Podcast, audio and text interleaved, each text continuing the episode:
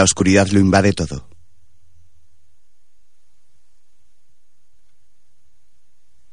Unos leves ruidos de roces y respiración indican que alguien se mueve en ella. Se escuchan los movimientos cortos, contenidos.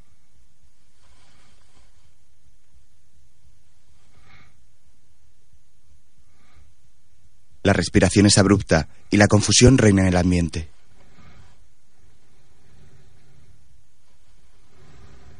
Unos ruidos de madera chirriando hacen parecer que alguien trata de levantar o empujar una tabla o algo similar. La respiración es cada vez más honda, quizás por la falta de aire. Y pasa a ser una tos seca.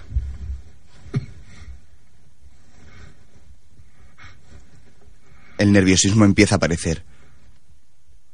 Alguien comienza a moverse de un lado a otro y chocando con algo parecido a la madera.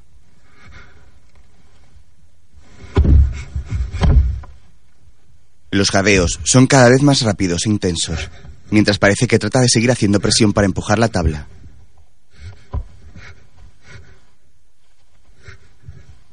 Continúa dando golpes, investigando las zonas más débiles y se mueve frenéticamente tratando de buscar algo. Se produce un ruido metálico. Y al momento,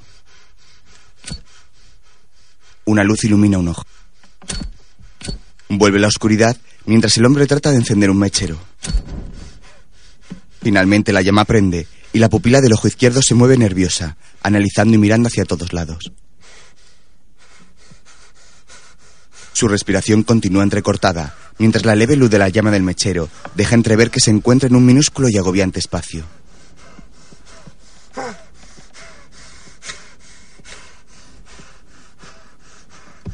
La boca del joven, con pelo corto y barba de varios días, está tapada por un sucio trapo atado tras su cuello, mientras las heridas de su cara indican que ha pasado por una dura batalla. Levanta la cabeza tratando de mirar hacia sus pies y observa angustiado a un lado y a otro. Golpea y da patadas hacia el techo mientras la luz del mechero entrecortada deja ver que se encuentra dentro de un ataúd, bajo tierra. Continúa gimiendo y golpeando con el codo la parte superior del ataúd. Se lleva las manos a la boca y se quita el trapo de ella. El silencio resalta en el interior del asfixiante espacio.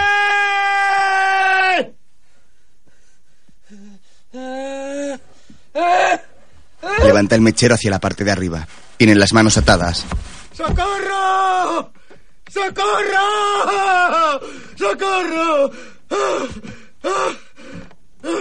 Empuja con los brazos hacia arriba con todo el peso de su cuerpo, intentando levantar la tapa. Descansa sujetando el mechero encendido con las manos y vuelve a ejercer presión sobre la parte de arriba, empujando con su hombro. Aprieta las mandíbulas con fuerza y vuelve a caer, rendido. Gira la cabeza hacia los lados y levanta el mechero, iluminando la parte superior. Pasa los dedos por ella, buscando alguna grieta o resquicio, sin encontrar nada. Vuelve a empujar con la mano izquierda, en la que lleva una alianza, a la vez que tiene levantado el cuello, tratando de crear más fuerza.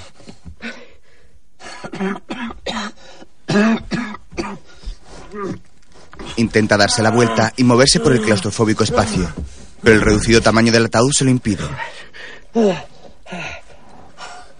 Lleva la llama del mechero hacia las ataduras de sus manos, pero se quema. Echa la cabeza hacia atrás y observa la parte trasera de la caja. Gira la cabeza hacia el otro lado y avista una pequeña puntilla que sobresale del techo. Coloca el mechero en el suelo y lleva sus manos atadas a la puntilla.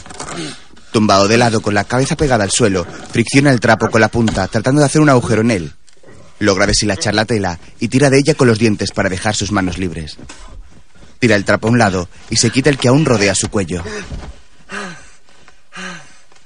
Descansa brevemente y se desabrocha la chaqueta.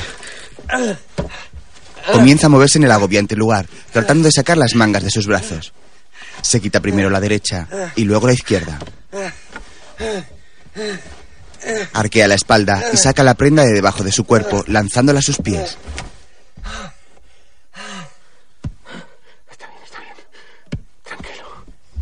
Vuelve a coger el mechero y levanta el cuello analizando de nuevo el reducido y angustioso espacio. Va alargando el brazo, iluminando la madera que hay sobre su cuerpo, hasta llegar a sus pies.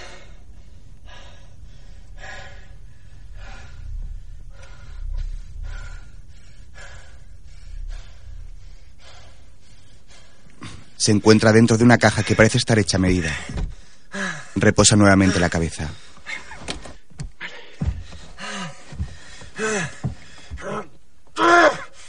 Mira otra vez a sus pies y comienza a empujar la tabla que hay sobre él.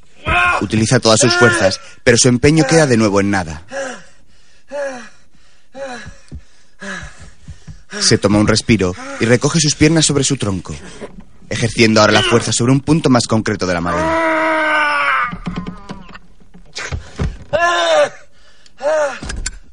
Desiste de su intento y apaga el mechero. La oscuridad vuelve a tomarlo todo mientras el joven comienza a llorar impotente ante su situación. Todo queda en silencio y de repente la vibración y la luz de un móvil lo asustan. Levanta la cabeza chocándose con el techo. Mira hacia sus pies, donde la luz del aparato da una tonalidad azulada. Se da cuenta de que el teléfono está en un bolsillo de la chaqueta que se ha quitado. Enciende el mechero y observa con nerviosismo hacia sus pies. Estira el brazo tratando de llegar hasta la chaqueta y tirar de ella.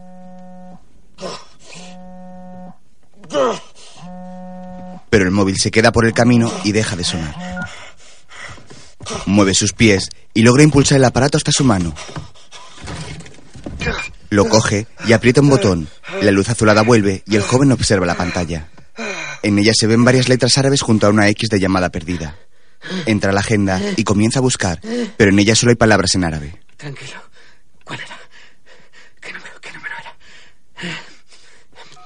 Uno, dos. Uno, dos, uno. Gira su cuerpo y coloca el mechero en el suelo. Se lleva la mano al bolsillo y saca una pequeña cartera. La abre, pero está completamente vacía. ¿Dónde está? La vuelve a guardar y saca todo lo que encuentra en sus bolsillos.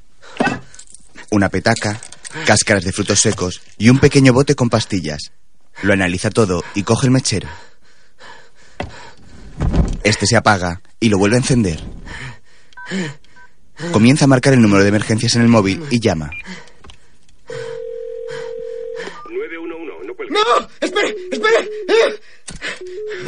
911. Hola, estoy enterrado. Tienen, tienen que ayudarme, no puedo respirar. Escuche. Me han enterrado en un ataúd. Ayúdenme, tienen que encontrarme. Tranquilícese. ¿Cómo se llama? Paul, Paul Conroy. Está bien, señor Conroy. ¿Dónde se encuentra? No lo sé, en un ataúd. No sé dónde. Ayúdenme, tengo miedo. ¿Está en un ataúd? Sí, en un ataúd de madera. ¿Está en una funeraria? No, no, no, no lo sé, no. ¿Y cómo me llamando? ¿Qué? Está enterrado en un ataúd, ¿desde dónde me llama? Eh, de- desde un móvil, había un móvil en el ataúd. ¿Está llamando desde su móvil? Sí, sí, sí, no, no, no, no es mío, pero llamo desde un móvil. ¿Se ha quedado atrapado al meterse en el ataúd? Sí. ¿Qué? No, yo no me he metido. ¿Cómo ha acabado en el ataúd? Me han encerrado aquí. ¿En el ataúd? Eso es. Por favor, ayúdenme. Y dice que el ataúd está enterrado. Sí, soy un transportista estadounidense. Hace calor aquí dentro y no puedo respirar. ¿Sabe dónde se encuentra? Ya se lo he dicho, en algún lugar de Irak. Ayúdenme. ¿Irak? Sí, soy transportista, soy americano, trabajo para CRT. ¿Es usted soldado? No, quiere escucharme, por favor. Soy transportista, soy americano, soy contratista civil y estaba trabajando en Irak. Nos han atacado en Bakuba, nos han disparado a todos, ¿Que han disparado a quién? a los demás conductores. Y dice que esto ha pasado en Irak, el país. Sí, escúcheme, quiere, escúcheme. Me dieron un número de seguridad, lo llevaba en la cartera, pero no lo encuentro. Señor Conroy está llamando al número de emergencias en Youngstown, Ohio. Ohio. Sí, señor. No sé cómo ha contactado con nosotros desde otro país, pero puedo pasarle con la No, no, oficina del da igual. si lo desea. Está claro que no lo entiende. Déjalo. Observa la carga de batería del móvil, que marca tres rayas de cinco posibles.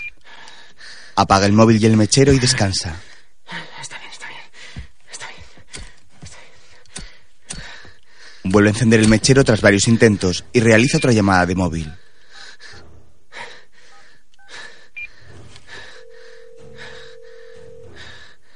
Cógelo, cógelo, cógelo. Espera impaciente y reposa su cabeza sobre el suelo. Cógelo. El tono da llamada.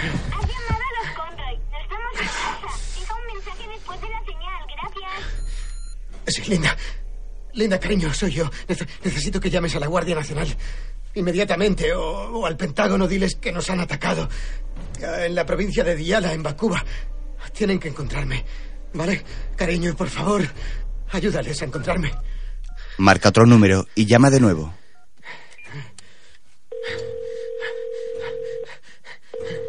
Hola, soy Linda. Déjame por favor.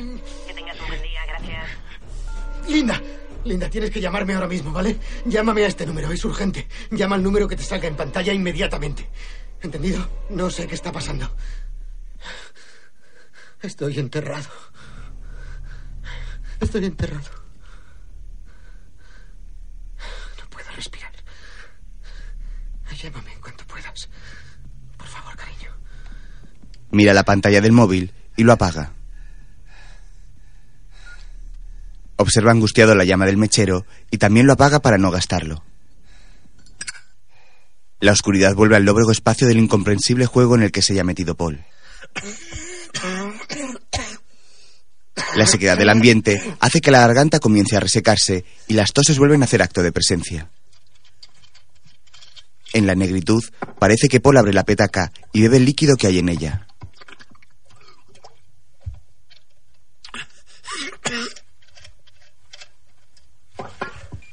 Vuelve a pulsar el móvil y este se enciende. Marca un número y llama de nuevo. Ciudad y estado, por favor. Eh, No lo sé, con el FBI, donde sea que esté. ¿Quiere que le pase con alguna ciudad en concreto? Eh, La que sea cualquiera, páseme con el FBI. Verá, figuran oficinas del FBI en Boston, Chicago, Nueva York, Filadelfia, New Haven, Los No Ángeles. importa cualquier ciudad, la que sea, páseme, por favor. Lo siento, señor, pero no estoy autorizado. ¡Chicago! ¡Coño! ¡Chicago! ¿Vale? No hace falta que se ponga grosero. No cuelgue, por favor. El número solicitado es 3, 1, 2, 4, 2, 1, 6, 7, 0, 0. Si desea que le comuniquemos con el número con un recargo de 25 céntimos, pulse 1.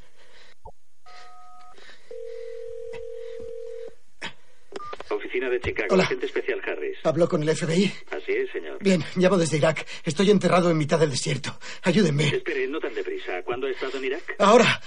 Ahora. Estoy aquí ahora. Soy transportista. Trabajo para CRT. Llevo aquí nueve meses. ¿Puede decirme su nombre, por favor? Paul Conroy. Paul Sí. Conroy. Bien, Paul, explíqueme qué sucede. Ah, bien, bien, vale. Ah, está bien. Iba en un convoy a entregar equipamiento de cocinas a un centro comunitario. Entonces unos niños empezaron a tirar piedras a los camiones. Luego un IED casero voló por los aires uno de nuestros camiones y de repente aparecieron unos tíos de detrás de las casas disparando a todo el mundo en mitad de la calle. ¿Le dispararon a usted? Ah, no lo sé. No sé, yo era uno de los últimos del convoy. Ah, creo que me dieron en la cabeza con una de las piedras y perdí el conocimiento. Es lo último que recuerdo. Me desperté aquí, atado, en un ataúd. ¿Quién lo ha metido ahí? Los de la emboscada, supongo. ¿Unos niños? No, no, no, no, no, no, no. Los niños nos, nos tiraron piedras. Unos, unos iraquíes, insurgentes. ¿Yo qué coño sé? Aparecieron de repente disparando a todo el mundo en mitad de la calle. Creí que había dicho que no le dispararon. ¡No lo hicieron! ¡No lo sé! ¡A ellos! Oiga, será mejor que deje de gritar. ¡Estoy gritando porque no me escucha! ¡Necesito que me ayuden! Vale, vale, vale. De acuerdo, ¿puede localizar la llamada? Por GPS o como sea.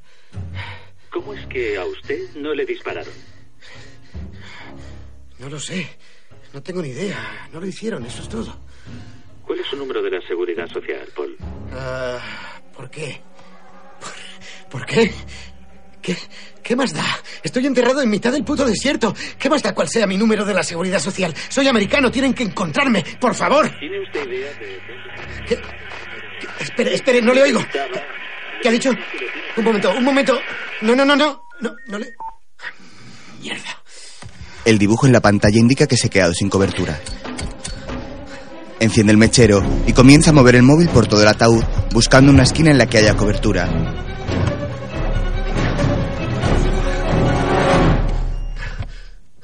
De pronto, encuentra un sitio a su derecha. Apaga el mechero y comienza a marcar sin mover un milímetro el teléfono. Realiza la llamada y trata de colocar su oreja junto al móvil en el minúsculo lugar. Gracias por llamar a Christine Ronan Anzamas. ¿Con quién desea hablar? Con quien sea. Necesito hablar con alguien. Es una emergencia. ¿Me dice su nombre? Paul. Paul Conroy. Trabajo para vosotros. Soy transportista. Llamo desde Irak. Mi convoy ha sido atacado. En ese caso tendrá que llamar al número de seguridad que le facilitaron. Lo sé, lo sé, lo sé, lo sé, lo sé. No lo tengo. Me lo han quitado. ¿Quién se lo ha quitado?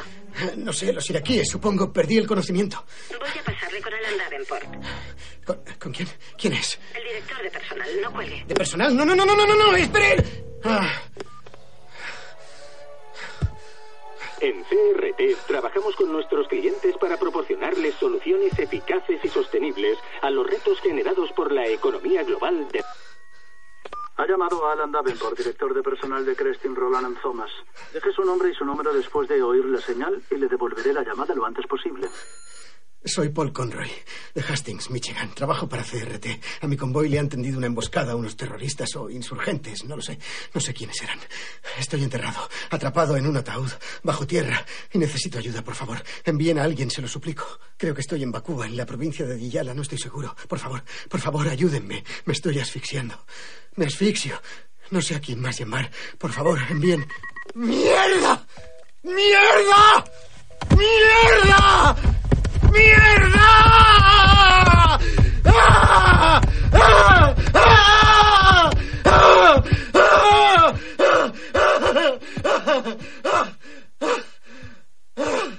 En la penumbra, Paul, completamente alterado por su espeluznante realidad, trata de tranquilizarse dándole vueltas a la situación.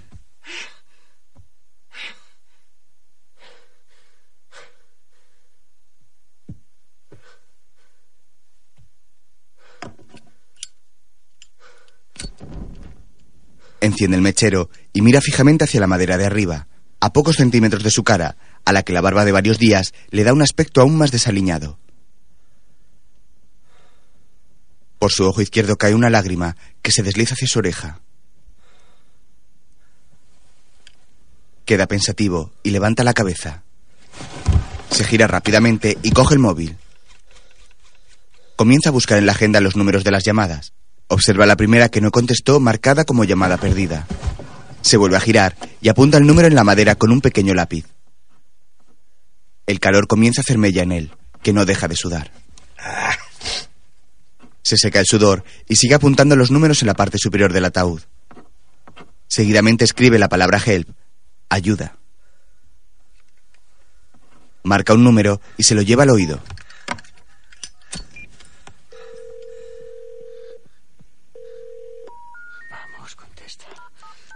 La llamada se corta y vuelve a realizar una marcación. Se lleva el teléfono en la oreja y alguien descuelga. Hola. ¿Hay alguien ahí? Hola. Comprueba la pantalla confirmando que la llamada se está realizando. Hola. ¿Respira nada, americano? ¿eh? ¿Respira nada? Espere un momento, un momento. No lo entiendo, no lo entiendo. ¿Con quién hablo? Americano respira nada. No, no, no puedo respirar. Sáqueme de aquí. Saca. Sí, sáqueme, sáqueme, sáqueme. Ayúdeme. Soldado. No, no, no soy un soldado. Soy conductor. Un simple contratista. Contratista. Sí, sí, contratista, nada más. No soldado. Blackwater. No, nada de Blackwater. Soy transportista de una empresa de seguridad. ¿Tú americano? Sí. Entonces tú soldado. Apaga el mechero. No, nada de eso. No llevo armas. Y aún así nos habéis disparado. En cabeza y cuello. Así que no más mentirá. No, no miento. Éramos todos conductores. ¿Y qué conduce? Camiones, camiones. Los camiones que ves por ahí llevando suministros. Los llevo yo, nosotros. No soy un soldado, soy conductor. Cinco millones billete. ¿Qué? Cinco millones billete hoy nueve noches o tú ahí enterrado como perro. ¿Cinco millones de dólares de quién? Familia. Mi familia no tiene cinco millones de dólares. Si no, no estaría aquí. De embajada. No sé. Sí, sí. De la embajada. Si me saca de aquí, le darán el dinero. Sí. Hoy nueve noches. Cinco millones billete. Paul se queda paralizado sin saber qué hacer. Corta la llamada y tacha la palabra ayuda que había escrito en la madera.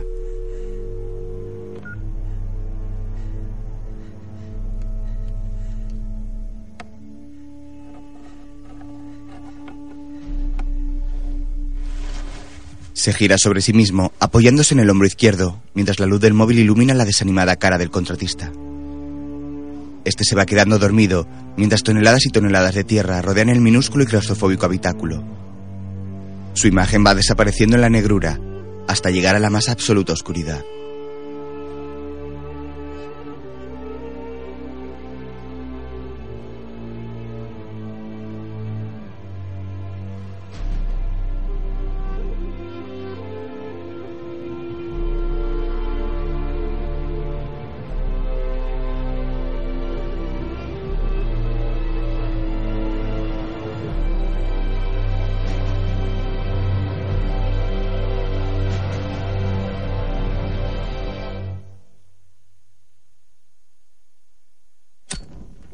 Vuelve a encender el mechero y mueve la cabeza analizando de nuevo las maderas del ataúd. Alarga su mano izquierda con el mechero en la mano por el lateral de la caja.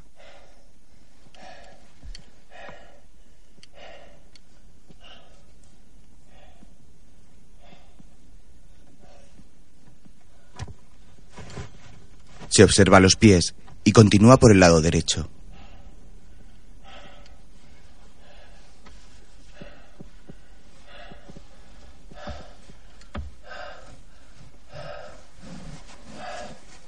Levanta la mano sobre su cabeza, palpando los tablones que forman el ataúd. Se coloca boca abajo y deja el mechero en el suelo. Pasa las manos sobre las maderas y comienza a tirar con fuerza de una de ellas.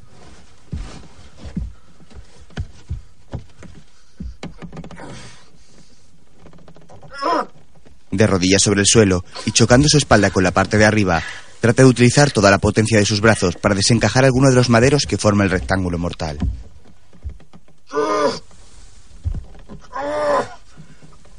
Descansa un poco. Vuelve a tirar con fuerza, haciendo presión hacia arriba con sus piernas.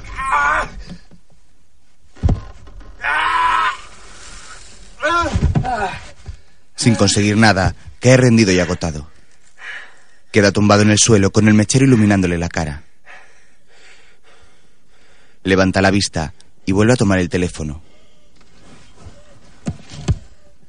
Lo enciende.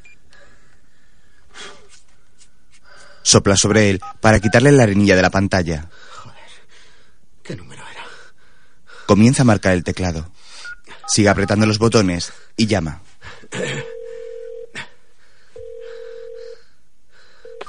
Ciudad y estado, por favor. Hastings, Michigan. Quiero el número de Donna Mitchell.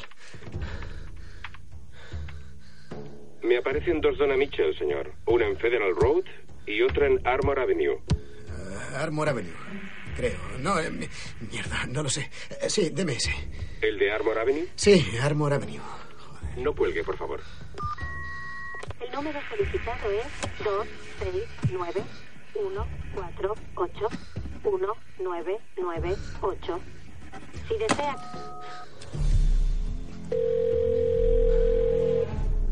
Vamos. ¿Dónde está todo el mundo? Joder. ¿Sí? Donna, soy Paul. Hola, ¿qué tal? Escucha, tengo que hablar con Linda. No me coge el teléfono. Tengo que hablar con ella. Me han secuestrado. Has picado. No estoy en casa, pero si me dejas un mensaje te llamaré en cuanto llegue. Adiós. Donna, tengo que hablar con Linda. Es muy urgente. Dile que me llame. Pulsa asterisco 69. Que llame al número que te salga en la pantalla. ¿Paul? ¿Donna? ¿Qué quieres?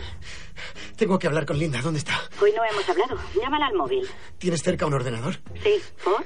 Vale. Búscame el número del Departamento de Estado. Paul, he estado a punto de salir al supermercado. No, por favor, por favor, por favor, búscame el número. ¿Estás bien? No, no estoy bien. Búscame el número. ¡Vamos! No me grites, joder. No te estoy gritando, Donna. Claro no te... ¡Búscame el puto número! No ¡Búscame el número! ¡Búscame el puto número! ¡Joder! ¡Estúpida hija de puta! ¡Joder! ¡Que te den! ¡Zorra! ¡Que te den! ¡Que te den! La oscuridad vuelve al asfixiante espacio. Paul respira entrecortadamente, tratando de tranquilizarse. Vuelve a encender el móvil.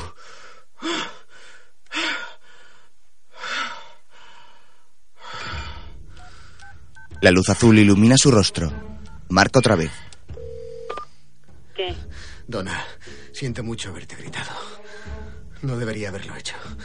Voy a pedirte por última vez que me busques el número. Si no lo haces, moriré. Por favor, no tengo tiempo de explicártelo el número. Está bien, espera. A ver, Adelante. el Departamento de Estado. Es el 202 202 134 134 4750. 4750. Sí. Gracias, que te jodan. Cuelga y marca el número que ha apuntado en la madera.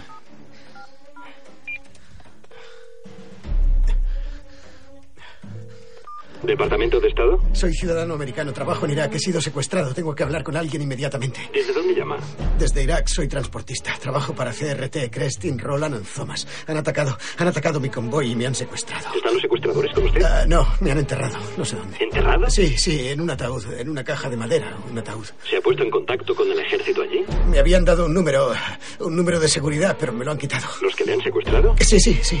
No lo sé. Le paso, no cuelgue. No, oiga, oiga, no me dejen, espera, no.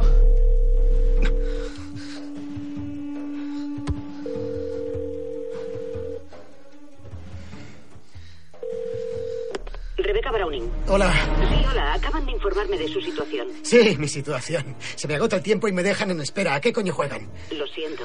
No lo sienta y ayúdeme. Tengo que hacerle unas preguntas, señor Conroy. Está de broma, ¿verdad? Es importante que disponga de esa información de ese Espere, espere un segundo, espere, espere. ¿Cómo sabe mi nombre? ¿Perdone? Mi nombre, yo no se lo he dado ni a la persona que acaba de atenderme. ¿Qué coño? ¿Qué coño está pasando? Nos han llamado de CRT. ¿Les ha dejado usted un mensaje? Sí. Nos han llamado de inmediato. Si ya está al tanto, ¿qué han hecho para sacarme de aquí? No hay mucho que podamos hacer desde Washington. ¿Ya está? ¿Me, me, me quedo aquí pudriéndome porque no hay mucho que puedan hacer? No. Entonces, Necesito saber dónde estaba cuando atacaron su convoy. en Bakuba, en la provincia de Diyala. ¿Está bien? ¿Han contactado a los secuestradores con usted? Sí, quieren cinco millones de dólares antes de las nueve de la noche. Está bien. ¿Y si no? Si no, me llevarán al zoo. ¿Usted qué coño cree, eh? Haremos todo lo que podamos. Entonces les, les darán el dinero, ¿no? No, no podemos hacer Pero- eso. pero, ¿por qué? La ¿Por qué? política del gobierno de Estados ¿Qué? Unidos es no ¿Que no es la política del gobierno de Estados Unidos? ¡No me joda! Para usted es fácil decirlo desde su despacho con aire acondicionado. Usted no está dentro de un ataúd, enterrada en el maldito desierto. Entiendo su frustración, señor ¿Frustración? Pero- Oiga, voy a palmarla aquí, joder. Entienda eso. Enciende el mechero mientras espera. Hola. Aquí. Entonces diga algo, dígame cómo van a sacarme de aquí. Está bien. ¿Desde qué número me está llamando? No lo sé, ¿no le parece a usted? No, aparece como privado. Dígame, ¿puede memorizar un número? Ah, sí, no, tengo, tengo un lápiz. Está bien, apunte. Sí, un segundo. Vale.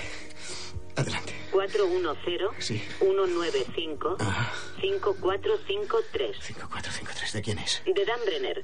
Es el jefe del grupo de seguimiento de rehenes allí en Irak.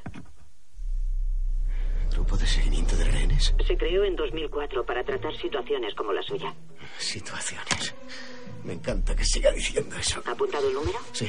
Bien, espere, le pasaré con Brenner. Estará esperando su llamada. ¿Qué hay de los medios? Les voy a llamar. No, no llame a los medios, repito, ¿Por qué? no llame a los medios, solo complicaría más las Y cosas. una mierda, quieren proteger su culo. no el nuestro, Nadie el busca suyo. nada si no sabe que ha desaparecido. Pienso pedir toda la ayuda que pueda. sin tiempo, Paul. Por eso debe ponerse en contacto con Dan Brenner de inmediato. Bien. Le paso.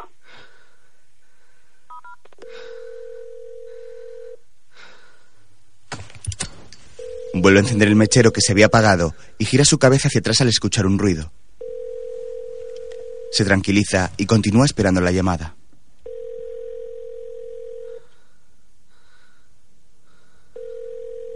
Brenner, ¿Dan Brenner? ¿es Paul Conroy? Sí, soy yo, soy Paul. Paul, he sido informado de lo ocurrido. Quiero que sepa que estamos trabajando para sacarle de ahí. Oh, gracias a Dios. Tengo entendido que tenemos hasta las nueve de la noche. ¿Es así? Eso parece. Muy bien, eso no nos deja mucho tiempo. Confírmeme lo siguiente. Los secuestradores lo han enterrado. Sí, es un ataúd de madera. Bien, dado que aún tiene cobertura, entiendo que está a poca distancia de la superficie. Eh, no lo sé, es posible. ¿Qué me dice de la batería? ¿Tiene suficiente? Ah, está menos de la mitad. Bien, debe conservarla. La mejor forma de encontrarle es localizando la señal del móvil. ¿Lo tiene con sonido o en vibración? En vibración. Mantenga pulsada la tecla de almohadilla para activar el sonido. Consumirá menos batería. ¿Qué hago con el cipo? ¿Tiene un mechero? Sí. Utilícelo para buscar alguna marca. Sí, un pero logo, consumirá oxígeno. No se preocupe por eso ahora. Intente Me da miedo encontrar- quedarme a oscuras. Lo entiendo, Paul. Intente encontrar algo que pueda indicar dónde se ha hecho el ataúd. Tienen que darse prisa. Trabajamos lo más rápido que podemos, Paul. ¿Sabes si ha habido más supervivientes? ¿En su convoy? Sí. Aún no tenemos confirmación. Quería lo mejor para mi familia, nada más. No sabía que esto iba a ser así. Nadie podía saberlo. Ya. No, ah. Es él, me está llamando. ¿El secuestrador? Sí, ¿qué hago? ¿Tiene su número? Sí. Démelo. ¿Y qué hago con la llamada? Primero deme el número. Va a colgar. Conteste. Pero no importa. está bien, está bien. Hola, hola. Horas, cuatro minutos. Tiene que darme más tiempo. ¿Tú has hablado en embajada? ¿Dinero sí? Sí, sí, he hablado con alguien del gobierno. Dicen que no pagarán.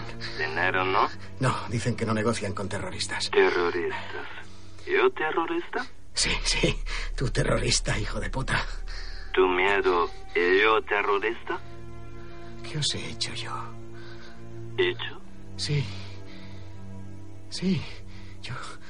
Yo he venido a trabajar. A trabajar por dinero, eso es todo. Yo trabajo hasta vosotros llega. Ahora mi familia tiene nada. Eso no es culpa mía. Septiembre 11 no culpa mía, pero tú aquí. Saddam no culpa mía, pero tú aquí. Ya te lo he dicho, estoy aquí por trabajo para reconstruir. Reconstruir lo que tú destruyes. Basta, basta, déjalo ya. Yo no soy nadie, solo soy un simple transportista, ¿vale? Yo no tomo decisiones de ningún tipo, solo quiero irme a casa.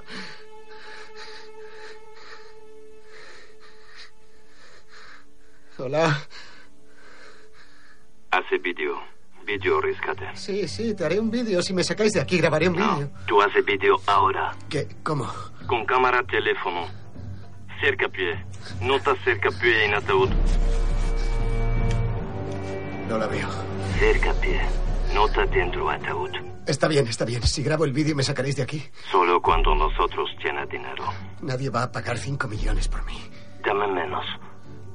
Un millón billete. Si lo pagan, me sacaréis. Un millón billete. Apaga el teléfono y levanta el cuello mirando hacia sus pies. Suelta el móvil, recoge las rodillas y trata de girarse alargando el brazo para alcanzar la cámara que le han dejado. La roza con los dedos, pero la incómoda posición en que se encuentra le impide agarrarla.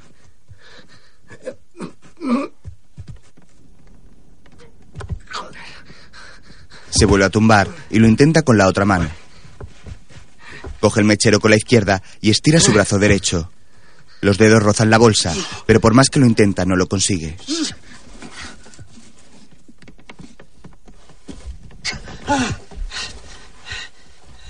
Descansa su brazo y busca otra forma para llegar a ella. Trata de empujarla con los pies, pero parece que está enganchada de alguna forma a la madera.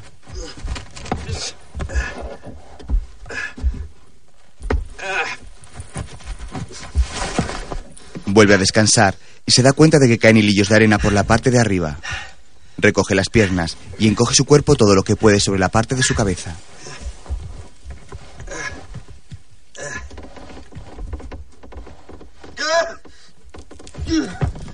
Comienza a girar la espalda y el cuello, intentando dejar espacio para las piernas. La sube aún más en la estrecha caja de madera que apenas tiene la amplitud de sus hombros. Encoge poco a poco las piernas sobre la cadera y trata de girar aún más la espalda.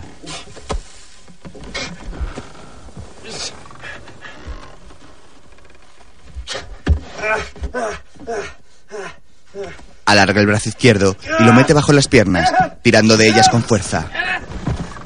Logra posicionar sus piernas donde antes estaba su cabeza.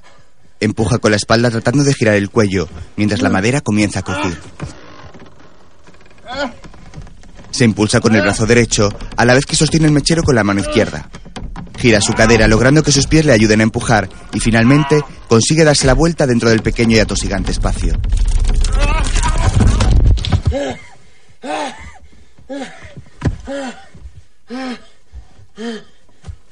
Toma aire a grandes bocanadas tras el inconmensurable esfuerzo y se palpa la herida sangrante que tiene en la cabeza.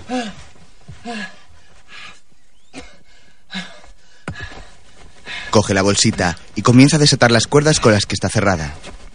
Tira con los dientes y logra abrirla, sacando de ella un tubo que emana una luz verde fluorescente. Saca el tubo de la bolsa y lo levanta estudiándolo. Coge el mechero y al ir a apagarlo se quema levemente. Logra cerrar el cipo y el angustioso lugar queda iluminado únicamente por el fluorescente. Lo deja en el suelo y saca otro tubo que no emite luz. Lo coloca a un lado y vuelve a meter la mano en la bolsa. Esta vez saca una linterna. Aprieta el botón para encenderla, pero no hace nada. La golpea contra su mano para que las pilas se coloquen bien y acciona de nuevo el botón. Una luz amarillenta sale de su bombilla, pero al instante se vuelve a apagar. La suelta y saca una pequeña navaja. Abre la hoja y acerca el fluorescente para estudiarla. La clava en un lateral del ataúd. Vuelve a buscar en la bolsa y extrae un papel doblado en varias partes. Lo desdobla y comienza a leerlo iluminándolo con el tubo fluorescente. Su cara muestra una expresión de incomprensión.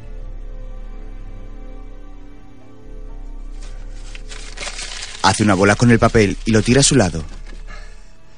Analiza pensativo todo lo que hay a su alrededor y se vuelve rápido hacia el teléfono. Lo acerca con el pie. Lo coge con la mano y lo enciende. Marca un número. Lo lleva a su oído y espera. Has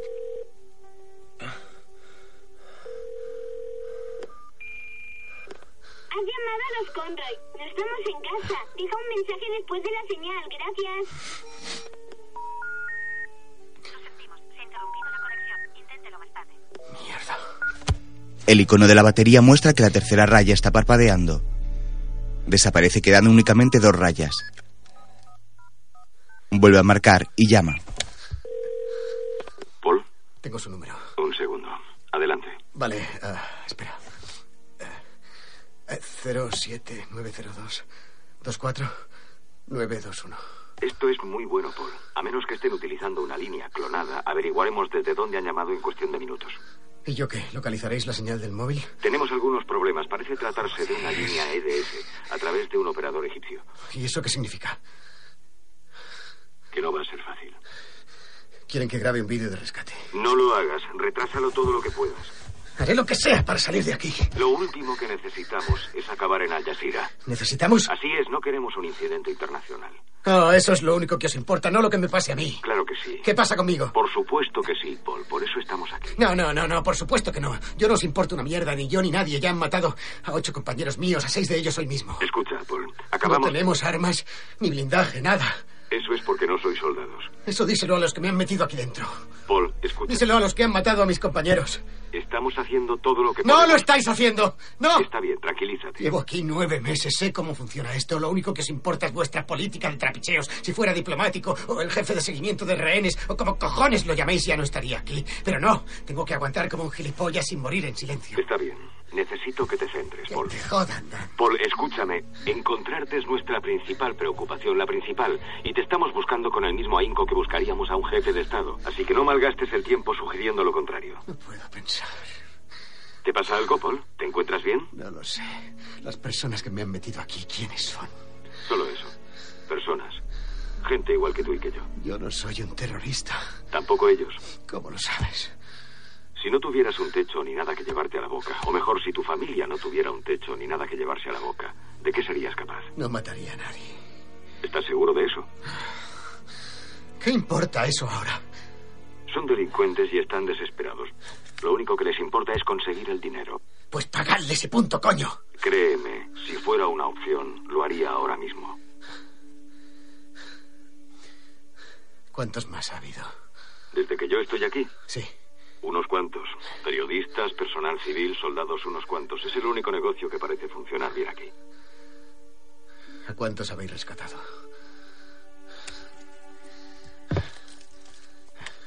¿A cuántos? No a muchos. Dime sus nombres. No. ¿El de alguno? ¿Quién? Convénceme de que de verdad os importan. De que de verdad te importan. Mark White. ¿Quién es Mark White? Un chaval de New Hampshire. 26 años. Estudiante de medicina. Vino a echar una mano a los médicos locales. ¿Qué le pasó? Lo capturaron unos insurgentes. ¿Cuándo? Hará tres semanas. Coge el lápiz y escribe el nombre en la madera. ¿Te acuerdas de su nombre? de todos. ¿Y es... está... Sí. Sí, está vivo. ¿Y dónde está ahora? En casa. Seguramente feliz de haber vuelto a la universidad.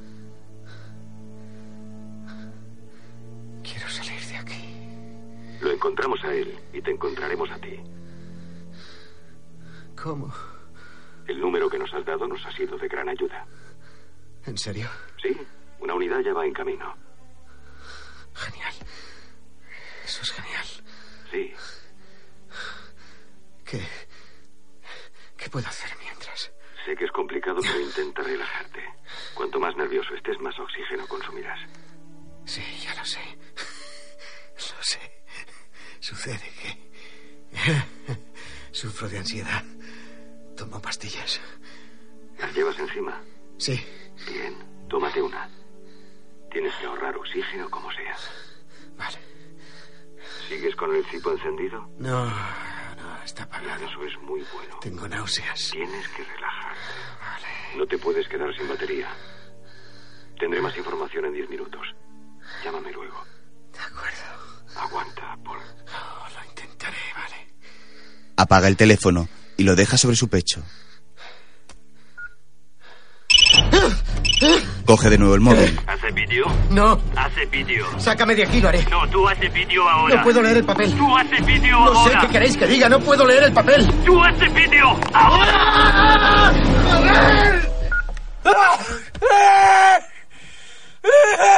Paul, completamente angustiado y exhausto, grita desesperado. Pero la sequedad de su garganta hace que comience a toser y tenga que girar su cuerpo para no ahogarse con su propia saliva. Comienza a golpearse el pecho con la mano derecha para intentar imprimir más aire en su caja torácica. El pánico y la angustia se apoderan de él. Tranquilo. Venga, venga, venga, venga, venga. Venga. Venga, venga, venga, venga, venga, venga. Paul trata de controlar la respiración. Al poco,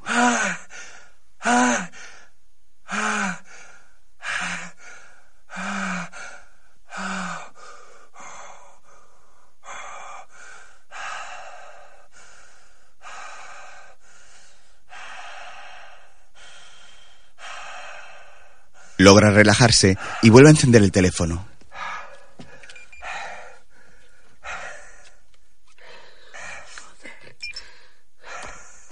Entra en el menú y busca el icono de la cámara.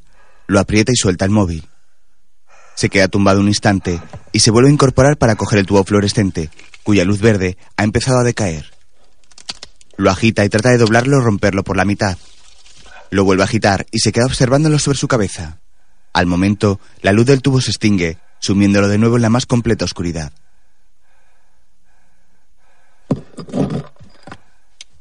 Alarga la mano y coge la linterna. Le da varios golpes, pero esta no se enciende. Vuelve a dar unos golpes y la luz por fin ilumina el mortuorio habitáculo. Gira la parte superior y la luz se vuelve roja. Déjala de color blanco y se apaga de nuevo. Le da varios golpes y coloca la linterna encendida iluminando hacia su cara. Se gira un poco y coge el bote de pastillas para la ansiedad.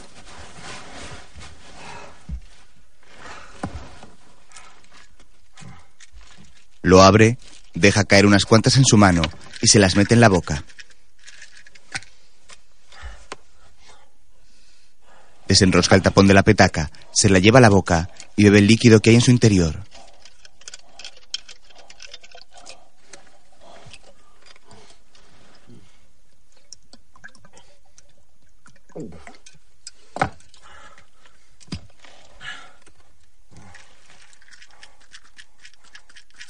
Toma más pastillas en su mano y se las traga. Coge de nuevo la petaca y le da un buen trago. La suelta a su lado y se queda tranquilo y relajado. Mira el reloj de pulsera que lleva. Marca las 7 y 20 mientras el segundero continúa avanzando.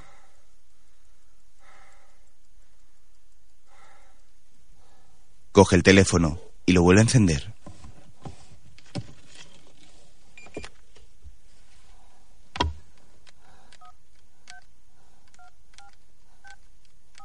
Realiza la marcación de un número y se lo lleva a la oreja. ¿Residencia Mountain View? Hola. Me gustaría hablar con Marianne Conroy, por favor. Ah, bien. Le llevaré el inalámbrico a la habitación. Espere un momento, por favor.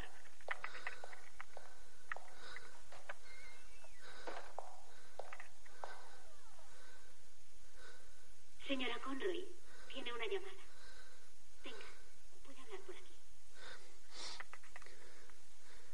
Diga. Mamá, soy Paul. ¿Quién? Paul, tu hijo. Tengo un hijo. Está bien, mamá. ¿Cómo estás? Bien. Me alegro. ¿Quién es? Soy tu hijo, mamá. Polly. Polly. Sí. ¿No te acuerdas? Vivíamos en la calle Colfax, en el duplex, ¿no te acuerdas? ¿Polly? Sí. Eso es. ¿Eres Polly? Sí, sí, soy Polly. ¿Qué tal en la residencia? Muy bien. Tu padre y yo jugamos a las cartas todas las noches. Ya. No creo que papá esté ahí contigo, mamá. ¿Qué tal estás, cariño? No muy bien. Puede que esta sea la última vez que hablemos. Qué bien, cielo. ¿Te llegaron las flores que te envié hace unos meses? ¿Flores? Sí, te envié un... Da igual. Ah, ah, bueno, tengo que dejarte, ¿de acuerdo? Solo... Solo quería hablar contigo. Te quiero, mamá. He dicho que te quiero, mamá. ¿No quieres decirme que me quieres? cielo. Tu padre y yo jugamos a las cartas todas las noches. Vale, mamá. Saluda a papá de mi parte. Paul cuelga y comienza a llorar.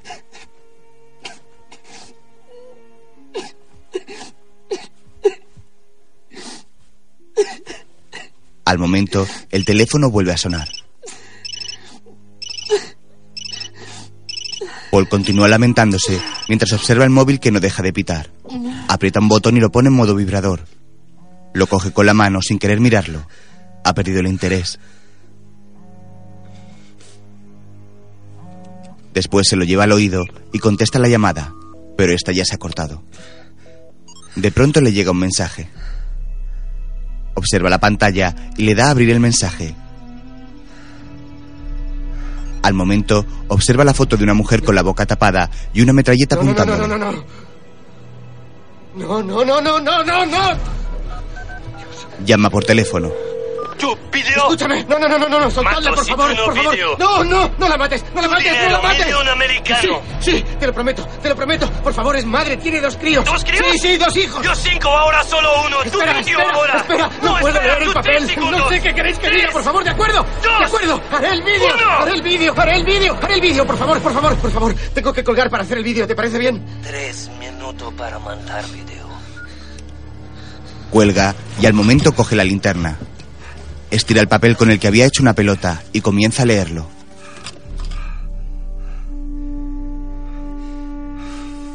Coge el teléfono y accede al modo vídeo. Se ilumina la cara con la linterna, se enfoca con la cámara del móvil y graba el mensaje. Soy Paul Conroy, ciudadano americano de Hastings, Michigan.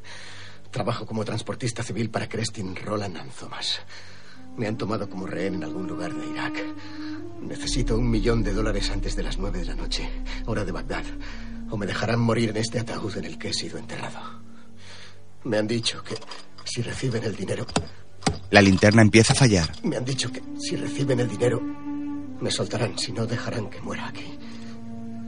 La- las amenazas son reales y están dispuestos a... Deja de hablar y detiene la grabación.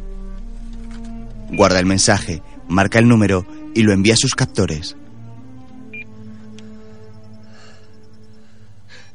En la pantalla observa un icono que confirma que el mensaje se ha enviado. Suelta el teléfono y cae rendido sobre el suelo del ataúd. Cierra los ojos y comienza a reír.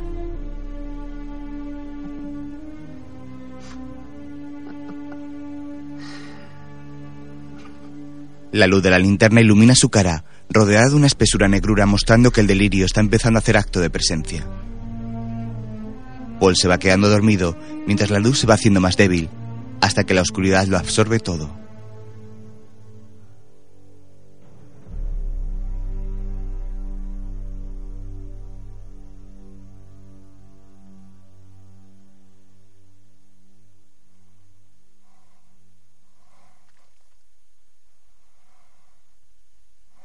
La cadencia de las respiraciones parece indicar que Paul está dormido.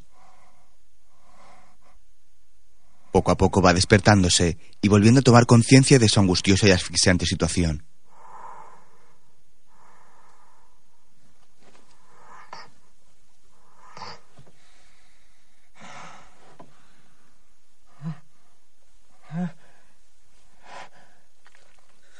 Su respiración tiembla y sus manos palpan buscando algo.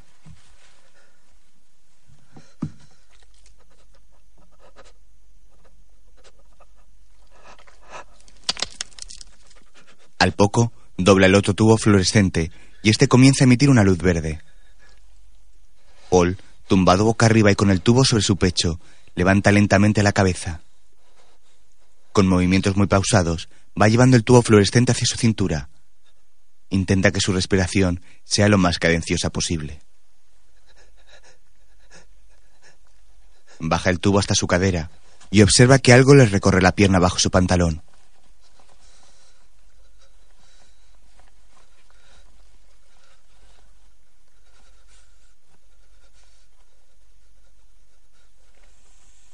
Pasa por la rodilla y al momento una serpiente sale por su pie izquierdo.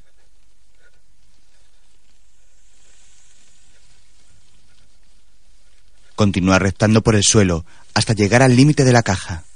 Observa entonces el tamaño de la serpiente, que puede tener la longitud de su pierna o incluso más. Se queda lo más quieto posible mientras la serpiente saca la lengua en señal de defensa. Paul alargando muy lentamente el brazo por el lateral del ataúd para comprobar dónde se encuentra el reptil. Lo observa enroscado sobre sí mismo, pero sin dejar de sacar la lengua. Suelta el fluorescente con mucho cuidado junto a su cadera.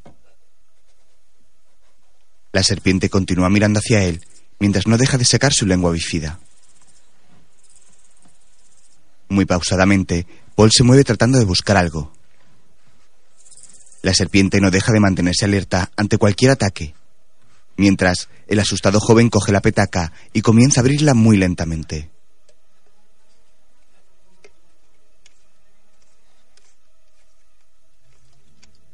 Continúa desenroscándola, tratando de hacer el menor ruido posible, mientras la lengua de la serpiente sigue amenazando a Paul. Termina de sacar el tapón, pero este cae a la madera.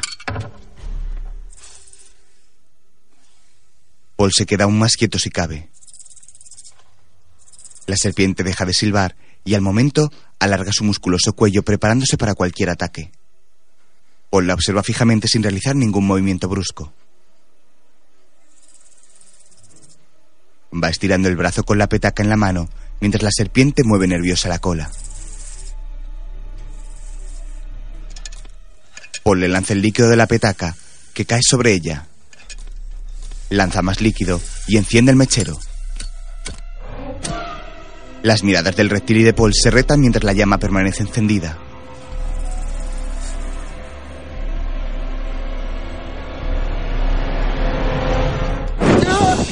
Al momento lanza el cipo contra la serpiente creando una gran llamarada a sus pies. Se recoge todo lo que puede justo cuando el móvil comienza a sonar. La serpiente trata de atacar, pero la barrera de fuego se lo impide. Recta por el lateral, mientras Paul se aleja todo lo que puede de ella y se introduce por un pequeño agujero escapándose por la tierra. Al momento, Paul se lanza hacia el agujero y lo tapa con su chaqueta.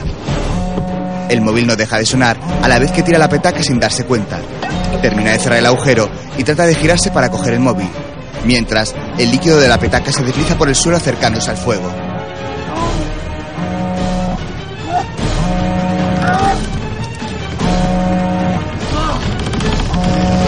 Tubo fluorescente comienza a derretirse por la acción del fuego. El móvil sigue sonando mientras Paul continúa tratando de darse la vuelta. El teléfono se corta justo cuando logra girarse, lo observa y se da cuenta de que el líquido ha llegado al fuego. Comienza a echar arena sobre las llamas y el líquido logrando que éste se apague.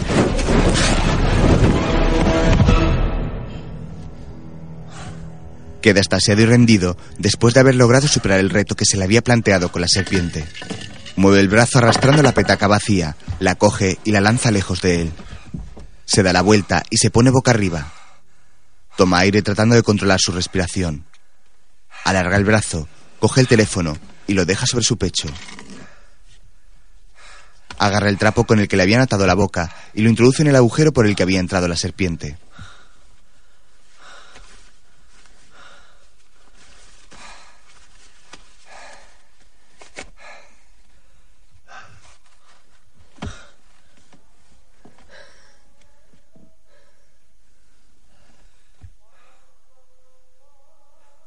Al momento, comienza a escuchar la llamada a la oración por parte del almuecín.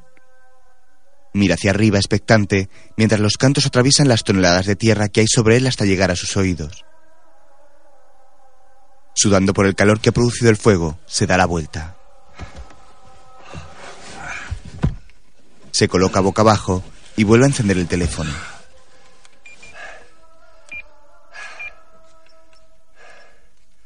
La luz azul de la pantalla ilumina su cara y comienza a navegar por el menú. Entra en la agenda en la que solo hay nombres en árabe. Sigue navegando hasta que llega a los idiomas de los menús. Dios mío. Busca el inglés y cambia el idioma del menú. Ya te tengo. Muestra una tímida sonrisa y un hálito de esperanza.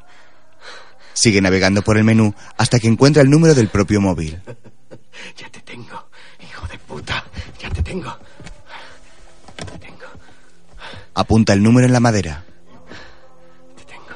Te tengo. Te tengo. Te tengo. Vale.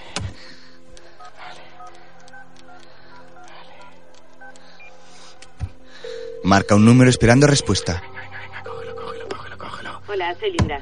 Dejo mensaje, por favor. Que tengas un buen día, gracias. Linda, Linda, ya sé cuál es el número. Lo tengo. Lo tengo. ¿Vale? Es el 0792 42884. Marca el código internacional antes. Lo tengo, cariño. Te quiero. Llámame en cuanto oigas esto. Te quiero. Cuelga con una sonrisa nerviosa justo cuando la segunda raya de la batería desaparece.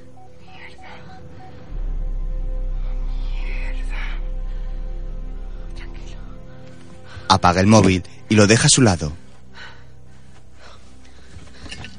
Vuelve la cabeza buscando algo. Levanta el cuello y alarga el brazo rebuscando en el interior de la bolsa. Coge la navaja e introduce la hoja entre dos maderos en el lateral derecho de la caja. Trata de encajarla aún más para hacer presión y lograr separarlos. Estira el brazo y agarra el tubo fluorescente que se ha quedado pegado a la madera por la acción del fuego. Tira de él y el líquido que hay en su interior cae al suelo perdiendo toda su luz. Lo suelta enojado. La oscuridad reina de nuevo. Al momento coge la linterna y esta se enciende después de varios golpes. Se vuelve a apagar. Mueve el aro superior de la linterna y esta se enciende con el color rojo. La linterna se vuelve a apagar y se enciende con la luz normal. La luz va y viene mientras va metiendo y sacando la navaja entre los maderos. Sigue introduciendo la navaja y el móvil comienza a vibrar. Deja la navaja y lo coge. Observa que es un mensaje. Se coloca boca abajo y vuelve a encender la pantalla. Abre la carpeta y contempla la pantalla. Aprieta el botón y el mensaje se abre. Es un vídeo de la mujer que tienen secuestrada, que mira a un lado y a otro con cara de terror. Me llamo Pamela la base avanzada Anaconda, empleado por Cresty Trollado Thomas.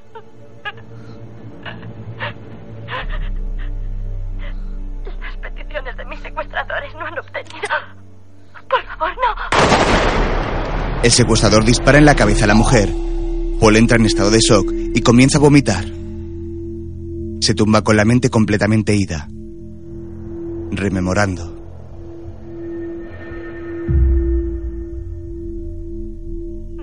Pamela Luti. Por favor, no. Paul continúa absorto. Está enterrado en un ataúd. ¿Desde dónde me llama? Vuelve a coger la navaja.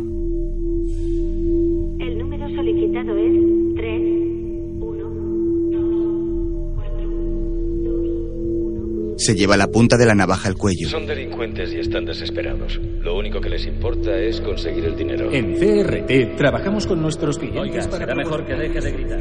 Tienes que ahorrar oxígeno como sea. En ese caso tendrá que llamar al número de seguridad que le facilitará. 5 millones billete hoy, nueve noche o tú ahí. Encontrarte es nuestra principal Sí, señor. No sé cómo ha contactado con este Estaba a punto de salir al supermercado. Ahora no tengo pasarme por la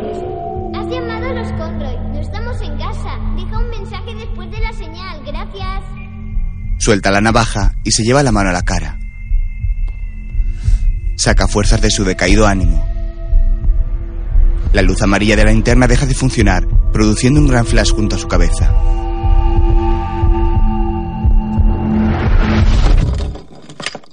Al poco, enciende la luz roja. Levanta el cuello e ilumina el nombre que escribió en la madera de uno de los secuestrados que salvaron. Coge el móvil y marca un número. Llama y espera. ¿Cómo se te ocurre grabar ese vídeo? Todo es una gran mentira. ¿Qué es mentira? ¿A qué te refieres? Todo. ¿Qué es todo? Nos importamos una mierda. No significamos nada para vosotros. Vamos a encontrarte. Que te jodan, Dan. Estás haciendo de niñera. Vas a tenerme al teléfono hasta que muera. Está bien, no puedes venirte abajo ahora, Paul. Tienes que ser fuerte. La han matado. Y no habéis hecho nada. Ni siquiera sabíamos que la habían secuestrado. Ha enviado tres vídeos. Eso es lo que le han hecho decir. ¿Por qué? No lo sé. ¿Y qué es lo que sabes? Que tu vídeo de rescate lleva ya 47.000 visitas en YouTube. Y que lo están emitiendo en todas las cadenas, incluida Al Jazeera. Así que ahora los secuestradores no tienen más remedio que seguir adelante. He averiguado el número de este móvil. ¿Cómo? ¿Qué más da? Lo he averiguado y tú no. ¿Por qué? No lo he hecho. Como tú y como cualquier otra persona en este planeta hay cosas que sé y cosas que no. ¿Y cómo voy a salir de aquí? La señal está clonada como suponíamos, pero estamos cerca, muy cerca. Estoy junto a una mezquita. He oído la llamada a la oración por los altavoces. Bien, bien, eso significa que estamos en la zona correcta. ¿Estáis? ¿Estáis cerca? He hablado con los soldados de la tercera división que escoltaban vuestro convoy. ¿Están vivos? No todos. Los dos tanques Bradley han sido alcanzados por explosivos caseros. El resto se ha visto envuelto en un tiroteo. ¿Qué ocurrió ahí, Paul? Paul nota algo. ¿Paul? Paul observa extrañado. De pronto, una gran explosión hace temblar el ataúd y la arena comienza a caer en grandes cantidades. Paul se tumba boca abajo tratando de cubrirse. Se produce otra detonación que hace que la madera de arriba comience a quebrarse. Paul la mira aterrado. La arena continúa cayendo. De repente, la madera se rompe y la arena cae sobre él. Paul trata de cerrar el agujero como puede. Quita la chaqueta del hueco por donde entró la serpiente y la introduce en el agujero del techo, pero no es suficiente y la arena sigue desprendiéndose sobre él. Toma el trapo y lo introduce junto a la chaqueta. La linterna se le cae de las manos y rueda hasta chocar con la pared y apagándose. Tantea la oscuridad y vuelve a encenderla. Sigue empujando las prendas haciendo presión para que la arena no tenga hueco por el que caer. Se gira y busca algo por el suelo lleno de arena. La remueve y saca el móvil. Observa la pantalla y esta muestra que no hay ningún servicio disponible. Venga, venga, venga, venga. Venga. Venga. Se coloca boca abajo y el móvil suena. Ah. ¿Hola? ¿Hola? ¿Quién es? ¿Es usted Paul Conroy? Sí, sí, sí, soy Paul. ¿Quién es usted? Paul, me llamo Alan Davenport. Soy el director de personal de Crestin Roland and Thomas. Sí, sí, le he dejado un mensaje. Lo sé, también Sí. he hablado con Rebecca Browning del Departamento de Estado. ¿Puede describir el estado de su situación? Ha empeorado. Ha habido una explosión o algo así y está entrando arena. Solo, solo tengo una media hora Está bien, está bien, tranquilícese, tiene que intentar calmarse. Dígame algo, Paul. ¿Con quién ha hablado? Ah, con los secuestradores, con Dan Brenner del grupo de seguimiento de rehenes. Está bien, Paul, le escucho. ¿Qué me dice de los medios? Sé que se ha filtrado el vídeo de rescate, pero ha hablado No, directamente con no, alguien de lo que está pasando. no. Bien, bien, bien, y tiene que seguir siendo así. Es importante que mantengamos esta situación tan contenida como sea posible. La situación es que estoy en una caja. No podría estar más contenida. Ayúdenme. Ayúdenme. ¿Qué coño están haciendo para ayudarme?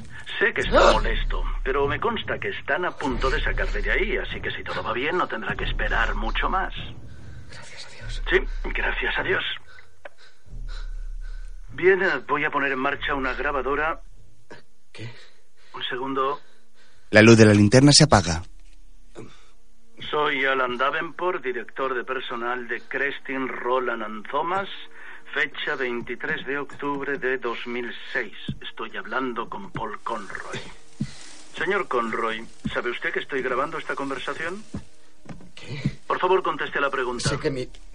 Mierda. Señor Conroy. Sí, sí, sí, sí, sí. ¿Y tengo su consentimiento para hacerlo? Ah, ¿Para qué lo quiere? ¿De qué va esto? Necesito que conteste sí o no. Sí, sí, de acuerdo. Gracias. Muy bien, señor Conroy. ¿Cuándo empezó a trabajar para CRT? No, no los... Hace nueve meses, en enero. ¿A qué viene esto? Aquí dice que su fecha oficial de alta es el 4 de enero. ¿Es correcto? ¿A quién coño le importa? Esto es ridículo. El 4 de enero, ¿es correcto? Sí. Y durante el periodo de formación, antes de ser enviado a Irak, ¿le informaron de los peligros inherentes al puesto para el que fue contratado? ¿Se refiere a cuando fui a Dallas y nos dijeron que todos los camiones estarían blindados con cristales antibala?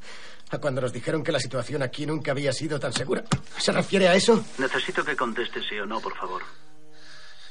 Sí. En esos días recibió y firmó un contrato de trabajo con CRT que explicaba con detalle la política de la empresa en lo referente a las condiciones relacionadas Sí, con sí, su sí, puesto. sí. Firmé un montón de papeles, sí. ¿Sí o no? Sí. Firmé el contrato. Sí.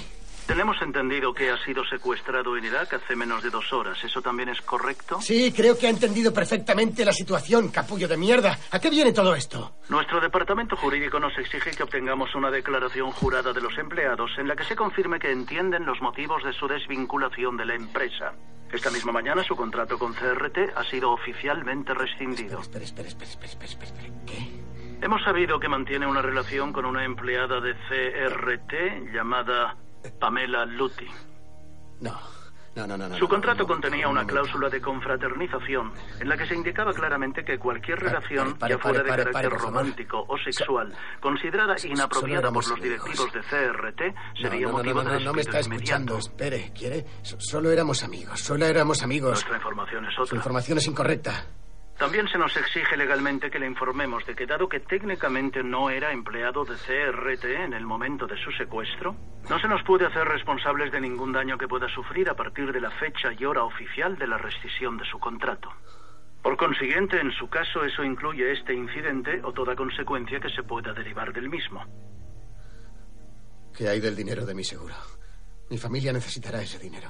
Teniendo en cuenta que estaba vivo en el momento de la rescisión, No lo haga. ¿Ha entendido todo lo que le... No lo haga. ¿Ha entendido todo lo que le ha sido comunicado, señor Conroy? Señor Conroy, No eres más que mierda.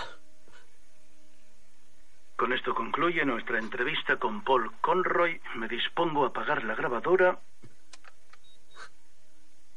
Vosotros me habéis puesto aquí. Lo siento. Suelta el teléfono y su cara queda iluminada por la luz de la linterna que logró volver a encender. Permanece quieto, ensimismado, denostado y abatido tras haber sido despedido por su empresa, mientras él continúa metido en un ataúd a varios metros bajo tierra y sin saber si logrará salir con vida de ahí. Poco a poco, el ataúd va alejándose y desapareciendo en la oscuridad de la tierra que lo rodea.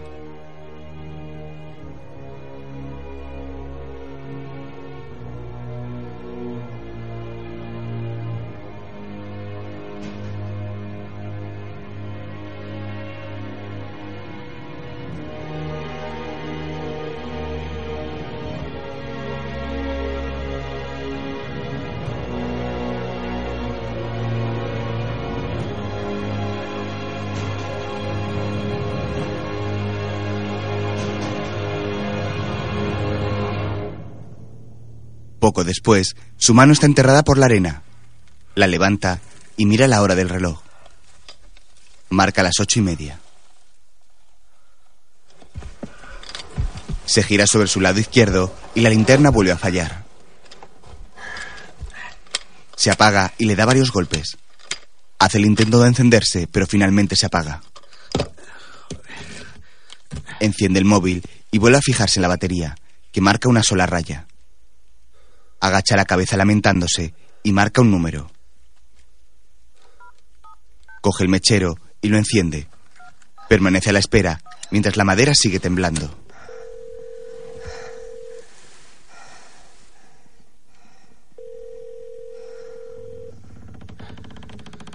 Coge el teléfono, coge el teléfono. Joder. Corta la llamada al no recibir contestación y marca otro número. Se lo lleva al oído mientras la madera continúa crujiendo. Paul la observa indiferente y frustrado por la falta de respuesta. Coge el teléfono, cógelo. Cuelga de nuevo y comienza a marcar otro número. Mira el techo y observa pensativo los números que ha escrito en él.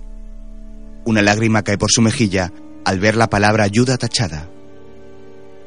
Al momento, la madera que no para de chirriar vuelve a ceder por la presión de la arena. La tierra comienza a caer de nuevo y Paul aprieta las prendas que había metido en el anterior agujero. Pero esta vez la arena se desliza entre los maderos que han perdido consistencia debido a las explosiones. Aún con el mechero encendido, observa cómo la arena cae a raudales por sus pies. Comienza a reírse al darse cuenta que no hay manera de salir de ahí. Coloca su mano bajo la arena que cae, sintiendo el tacto del mineral que probablemente acabe con su vida.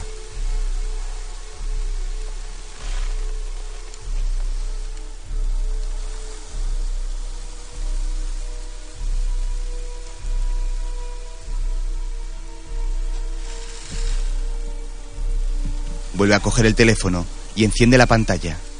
Marca un número y espera contestación.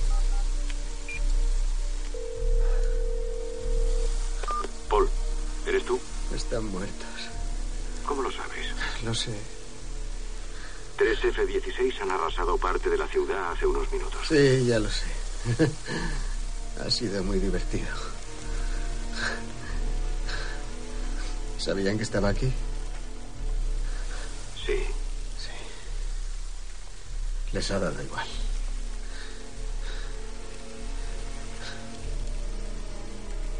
Los que me han secuestrado. Si están muertos, no pueden deciros dónde estoy. Aún podemos intentar localizar tu señal. Ya lo habéis intentado. Podemos volver a intentarlo. Paul se queda pensativo mientras sigue jugando con la arena que cae. Se acabó,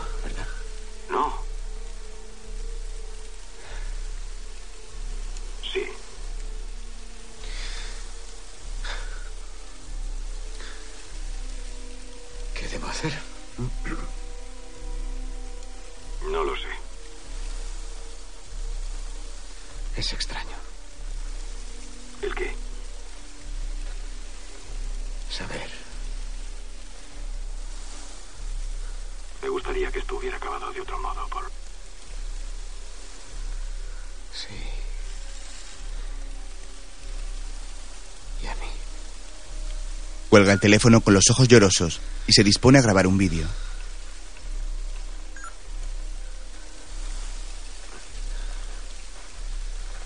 Está bien.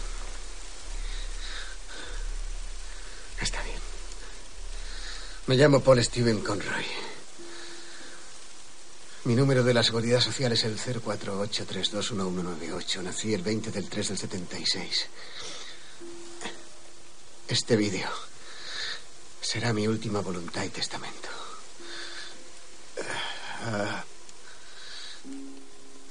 A mi mujer, Linda Conroy, le dejo los 700 dólares que hay en mi cuenta de ahorro. Y lo que le quede de pensión. A mi hijo, Shane Conroy.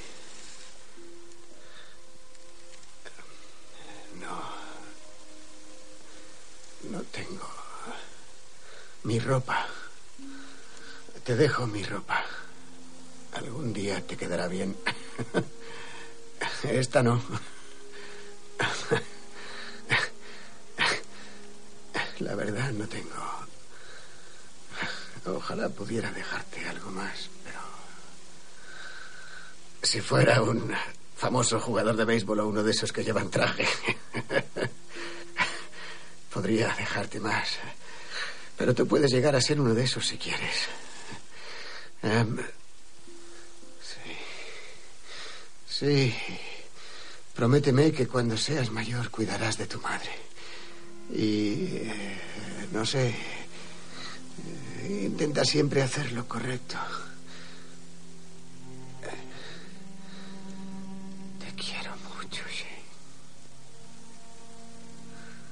A lo mejor no te lo he dicho todo lo que debía, o a lo mejor sí, no lo sé. Eso quiere decir que no lo he hecho. Y...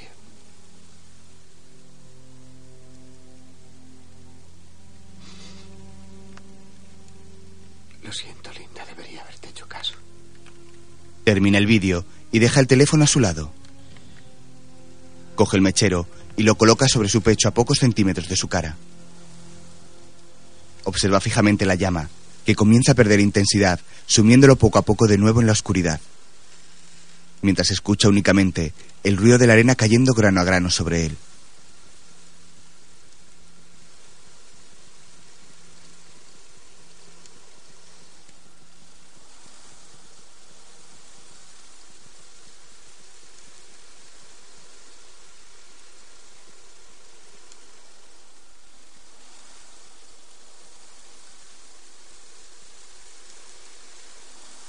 Al poco, el teléfono vuelve a vibrar.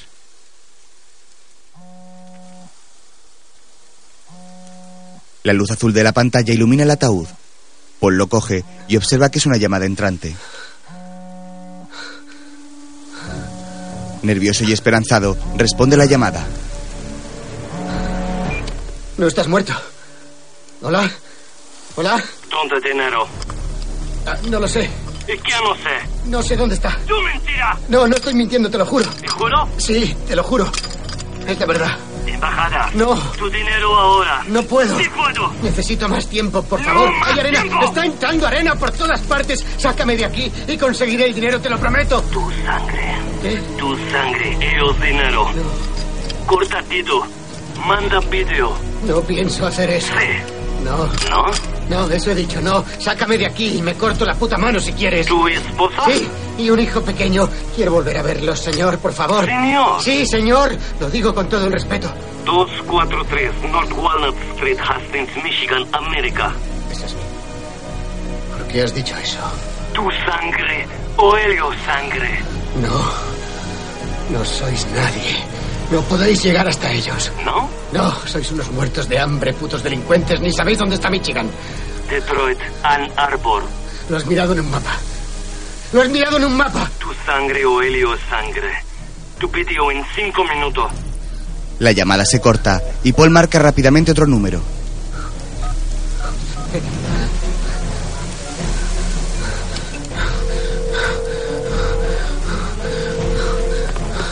Hola, soy Linda.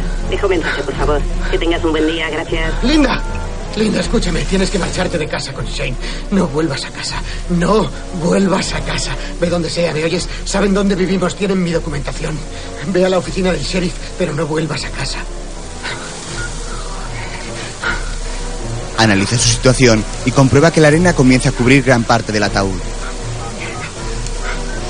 Realiza otra marcación y llama. Soy Daniel Brenner. Dejo un mensaje después de la señal. Brenner, ¿dónde estás? El cabrón sigue vivo. Acaba de llamarme. Sigue vivo. Cuelga mientras la arena sigue cayendo. No pueden encontrarles. No pueden. Es imposible. No, no, no, no, no, no, no. No pueden encontrarles. No pueden encontrarles. La arena le cubre ya medio cuerpo. La linterna continúa fallando y vuelve a menearla para que funcione. Enciende el móvil, se lo acerca a la cara y reproduce el vídeo de la reina asesinada. Me llamo Pamela Lucy. Trabajo en el servicio de restauración de la base avanzada Anaconda, empleado por Cresty Trollado Thomas. Las peticiones de mis secuestradores no han obtenido. Por favor, no. Busca bajo la gran cantidad de arena que hay sobre su cuerpo y saca la navaja. La ilumina con el móvil. Se gira y enciende la linterna. Coloca el móvil sobre la arena y comienza a grabar un vídeo. Estira el brazo y saca el trapo del agujero del techo. Se lo introduce en la boca mientras la arena continúa cayendo.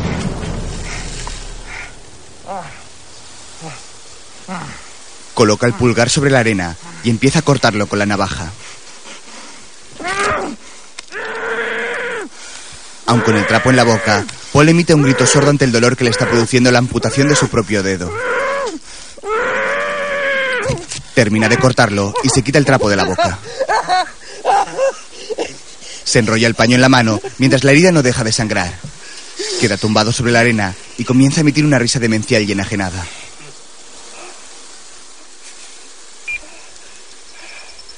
Accede al menú y envía un mensaje con el vídeo. Deja el teléfono a su lado mientras permanece temblando tumbado boca arriba.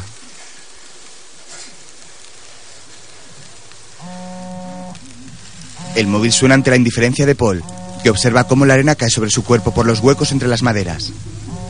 Al momento, empieza a escuchar gente cavando y gritando fuera del ataúd. Paul mira esperanzado.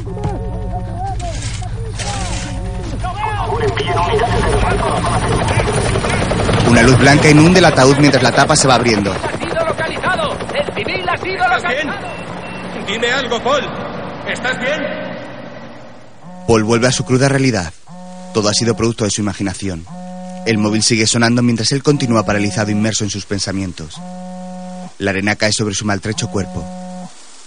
Finalmente, alarga la mano y se coloca el móvil en la oreja. Sí, Paul, Paul, soy.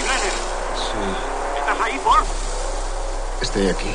Vamos a sacarte de ahí, ¿me oyes? Te tenemos localizado. ¿Vais a sacarme? Sí, Paul, ya casi estamos ahí. ¿Cómo lo sabes? Las fuerzas aliadas han detenido a un insurgente chií cerca de Bagdad. Ha confesado que sabía dónde habían encerrado a un americano y ha accedido a hablar si le soltamos.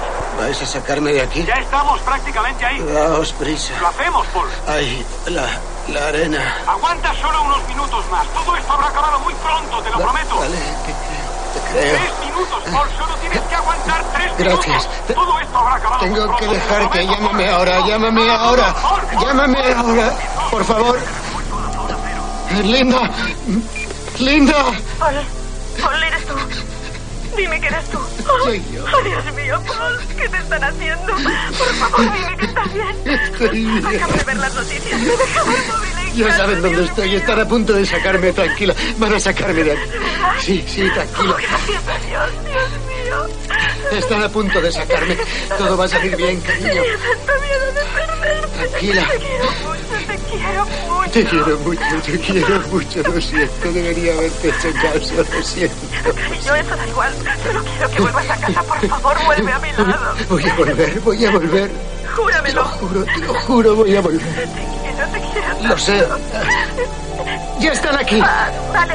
Ya están aquí. Te- Llámame. tengo que dejarte, Llámame, ¿vale? Lo, haré- lo haré, te lo prometo. Te quiero, te quiero. Te quiero mucho. Júramelo otra vez. Te lo juro, tengo que dejarte. Por favor, vuelve a mi lado. Eh, Vamos, vamos. Sí, Venga. Brenner. Paul, Paul. Estoy aquí, estoy aquí. Justo encima de él. Eh, Brenner, da- daos prisa, está casi lleno. ¿Estáis cerca? ¡Aguanta! Estamos aquí. Estamos justo No te oigo, no te oigo. ¿Estáis cerca? Aguanta. Ya estamos aquí. ¿Estáis estamos cerca? aquí. Estamos justo Espera, no te oigo. Seguid excavando. No te oigo, ¿dónde estáis? Estamos aquí. Seguid Por favor, abrid. Por favor, por favor, abrid. Por favor, abrid, por favor, abrid. Vamos, vamos. Más rápido, más rápido. Deprisa, deprisa, deprisa, deprisa. Deprisa, por favor. Deprisa. Deprisa. Dios mío. Dios mío. Lo, siento mucho, ¿Qué Paul. pasa? Lo. ¿Qué pasa? Es Mark White. Nos ha traído hasta Mark White. Lo, lo siento. Lo siento.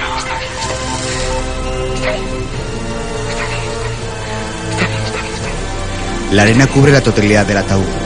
Paul pega su boca a la parte superior hasta que todo queda en Lo negro. siento, Paul. Lo siento muchísimo.